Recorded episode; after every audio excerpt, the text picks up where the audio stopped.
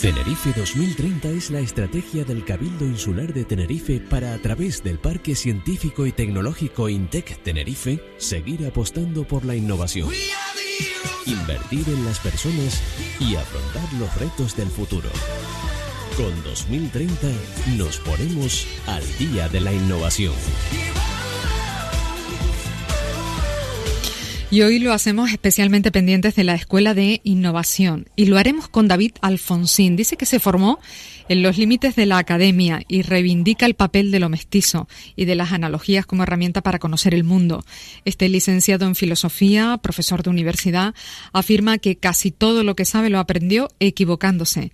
Diseñador de productos y servicios que respeten los valores de la ética hacker, defiende una cultura libre y la producción abierta del conocimiento. Apasionado del emprendimiento social, la economía del bien común y la innovación, ahora integra el equipo de profesionales responsable de la capacitación y el seguimiento del proyecto Escuela de Innovación del Parque Científico y Tecnológico Intec Tenerife. David Alfonsín, bienvenido, buenos días. Hola, buenos días, ¿qué tal? Bueno, comprometido cómo está con la Escuela de Innovación Intec Tenerife, ¿cómo definiría este entorno de aprendizaje? Pues bueno, nosotros en la Escuela de Innovación estamos implantando una solución innovadora que venimos pues desarrollando en los últimos dos años y nosotros pues eh, Educas es el nombre del, entorno de aprendizaje y lo definimos como un entorno digital de aprendizaje en equipo un poco un nombre un poco complejo para para una, una, solución pues muy novedosa ¿no? que responde a unos nuevos a unos nuevos estándares Entre el catálogo de competencias innovadoras que quiere impulsar la Escuela de Innovación figura la tecnología. Háblenos de la competencia tecnológica como elemento clave de una cultura innovadora. ¿Cómo entiende o cómo define usted esta habilidad? Sí, bueno, o sea, la, relación con la tecnología eh, siempre ha sido clave ¿no? en todos los procesos de innovación. Pero si cabe, cobra mayor o tiene especial importancia en un contexto social como el actual, en una sociedad hiperconectada en la que estamos, en la que de repente surge un nuevo, una nueva capa de realidad, casi podríamos decir, que es la nube, y que es ubicua, que se nos conecta a todos y que se encuentra en cada una de las relaciones que, tenemos. Entonces, bueno, en ese contexto, hablar de innovación sin hablar de tecnología es prácticamente imposible, aunque hmm. tampoco podemos limitar el, concepto de innovación a lo tecnológico y caer en un solucionismo. Sí, bueno, la verdad es que la siguiente pregunta sería, ¿toda la innovación es tecnológica? Claro, eso es, es, es, una, es un debate, es una cuestión muy relevante, no muy pertinente en el contexto actual. O sea, siempre tendemos a pensar que innovar consiste en, poner algún aparato tecnológico en medio de la relación entre los seres humanos, ¿no? Y en absoluto. Lo que sucede es que la innovación, la innovación pasa por la tecnología y pasa por asumir un nuevo uso una nueva experiencia, una nueva relación con la, con la tecnología, pero la tecnología per se, digamos, no, no produce ningún tipo de proceso de innovación. Antes al contrario, muchas veces eh, la asunción de tecnología de una manera crítica o simplemente por adaptarse a una moda o una tendencia, lo que puede provocar es ese falso solucionismo del que hablaba antes, que nos haga caer en la, un espejo irreal en el que pensamos que estamos siendo innovadores cuando realmente estamos replicando algo que no tiene mucho sentido. ¿Y cómo encaja todo esto en el proyecto educativo de la Escuela de Innovación? ¿De qué manera se enseña esta competencia a los más jóvenes? Claro, nosotros eh, pues estamos poniendo en marcha ahora un proyecto que llama Educas, que estamos implementando con otros agentes educativos de, todo el mundo mm. y que lo que hace es responder, o sea, intentar traducir, más que traducir, intentar expandir con la capa tecnológica todos los procesos de aprendizaje que nosotros llamamos aprendizaje experiencial, aprendizaje basado en competencias, aprendizaje basado en proyectos, en fin. Adquiere distintos nombres, pero al final hablamos de una misma cosa. Entonces, en el ámbito tecnológico, eh, las soluciones digitales que hasta ahora habíamos manejado lo que hacían eran dar respuesta a un modelo pedagógico caduco o, un modelo pedagógico lineal basado simplemente en la transmisión de conocimiento. Hmm. bajo, este, bajo este nuevo paradigma de un aprendizaje basado en proyectos o un aprendizaje experiencial, tenemos, nos vemos ante el reto de desarrollar eh, una capa digital que realmente dé soporte a esa nueva experiencia. Y bueno, en ese, en, ese, en ese momento estamos intentando ponerlo en marcha con la Escuela de Innovación, que ha sido un, momento muy relevante para, para esta solución y esperemos que sea exitoso para, para todos los usuarios. ¿Y a qué retos tecnológicos se enfrentan los docentes que se están adentrando en esta revolución tecnológica?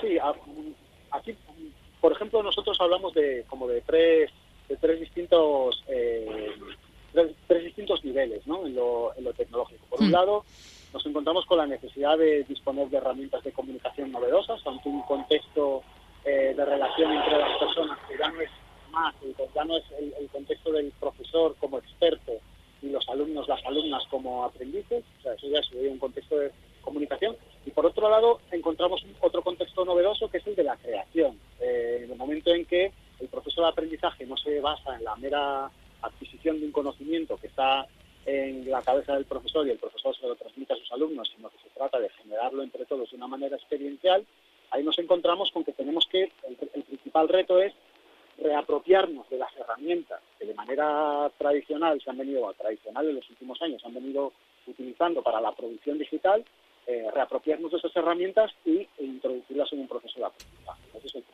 Desde su experiencia, cítenos ejemplos prácticos, ejemplos de aplicación de la competencia tecnológica y resultados visibles de innovación.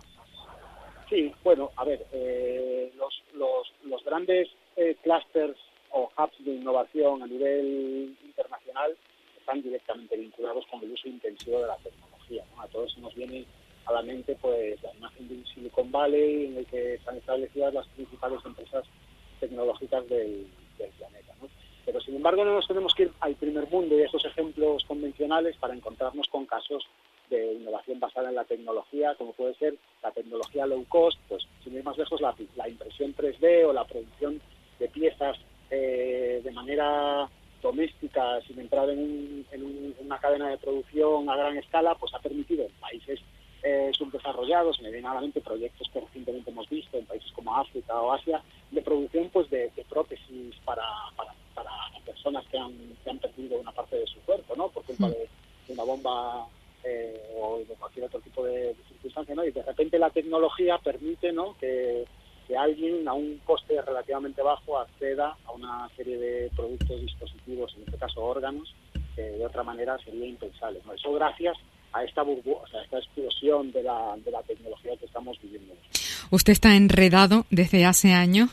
Eh, nos lo cuenta en, en, su web, en la tarea de democratizar la tecnología. ¿Qué quiere decir con esto? Sí, eh, bueno, es, es, como un, lema ¿no? que, me acompaña desde hace un tiempo. Eh, yo hablo, yo soy, bueno, me dedico al software libre. El software libre siempre ha sido algo que ha estado en manos de expertos y que ha utilizado un lenguaje siempre como muy esotérico, ¿no? difícil de entender para los profanos. Y yo hablo de democratizar la tecnología y de diseñar tecnología, o en este caso software libre, centrado en las personas. Siguiendo la metáfora del, diseño social que hace que, las interacciones tomen al usuario como, como núcleo, digamos que las demandas del usuario y las necesidades del usuario sean eh, la principal motivación a la hora de diseñar algo, pues eso lo intento trasladar al mundo del software por un lado, eh, hablamos de centrar eh, el diseño, digamos, software libre centrado en las personas y por otro lado también de democratizar porque rebajamos esa barrera de entrada, una barrera de conocimiento muchas veces, pero claro, el conocimiento no es, no es gratuito, acceder a él también eh, implica tener un determinado estatus en la sociedad, ¿no? Entonces, bueno, en el momento en que centramos esa experiencia en el usuario y rebajamos ese nivel de ese nivel de, conocimiento necesario para hacer uso, pues bueno, en ese, sentido podemos decir que lo demás. David, ¿la innovación tecnológica tiene límites? Eh, bueno, la innovación tecnológica tiene límites.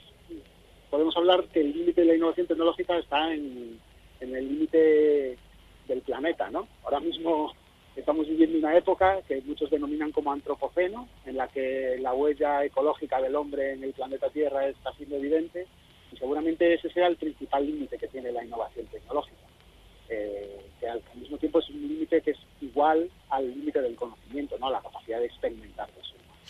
El Cabildo Insular eh, plantea a través de la estrategia Tenerife 2030 el desafío de una isla innovadora, abierta al exterior, ultraconectada. En esto se insiste. Desde el punto de vista de la tecnología, ¿cómo se consigue esto? ¿De qué manera habría que acercarse a este logro? Bueno, o sea, un reto, un reto muy importante eh, en relación a la conectividad, pues es la, existencia de redes de, fibra de, banda ancha ¿no? disponibles. Eh, por la idiosincrasia y por la particular ubicación geográfica de, las islas, pues esto no siempre ha sido todo lo... O sea, no siempre se ha producido en la, con la calidad eh, necesaria. ¿no? Eso sería un, aspecto fundamental. Y hmm. otro aspecto fundamental es asumir que, que esta hiperconectividad de la que hablaba, que caracteriza nuestra sociedad, al final hace que la, ubicación geográfica o la, lejanía sea secundaria en relación con la capacidad que tenemos de conectarnos con ecosistemas y comunidades de innovación, comunidades de aprendizaje que, están, sucediendo en todas las rincones del planeta. En sentido, creo que ese sería el principal reto de conectividad. Bueno, pues aquí lo vamos a dejar. David Alfonsín, le agradecemos que nos haya atendido en estos minutos de la mañana del sábado. Vamos a seguir de cerca las competencias que se siguen enseñando, aprendiendo en la Escuela de Innovación del Parque Científico y Tecnológico Intec Tenerife. Gracias por atendernos, David. Feliz fin de semana. Tenerife 2030 es la estrategia del Cabildo Insular de Tenerife para, a través del Parque Científico y Tecnológico INTEC Tenerife, seguir apostando por la innovación, invertir en las personas y afrontar los retos del futuro. Con 2030 nos ponemos al día de la innovación.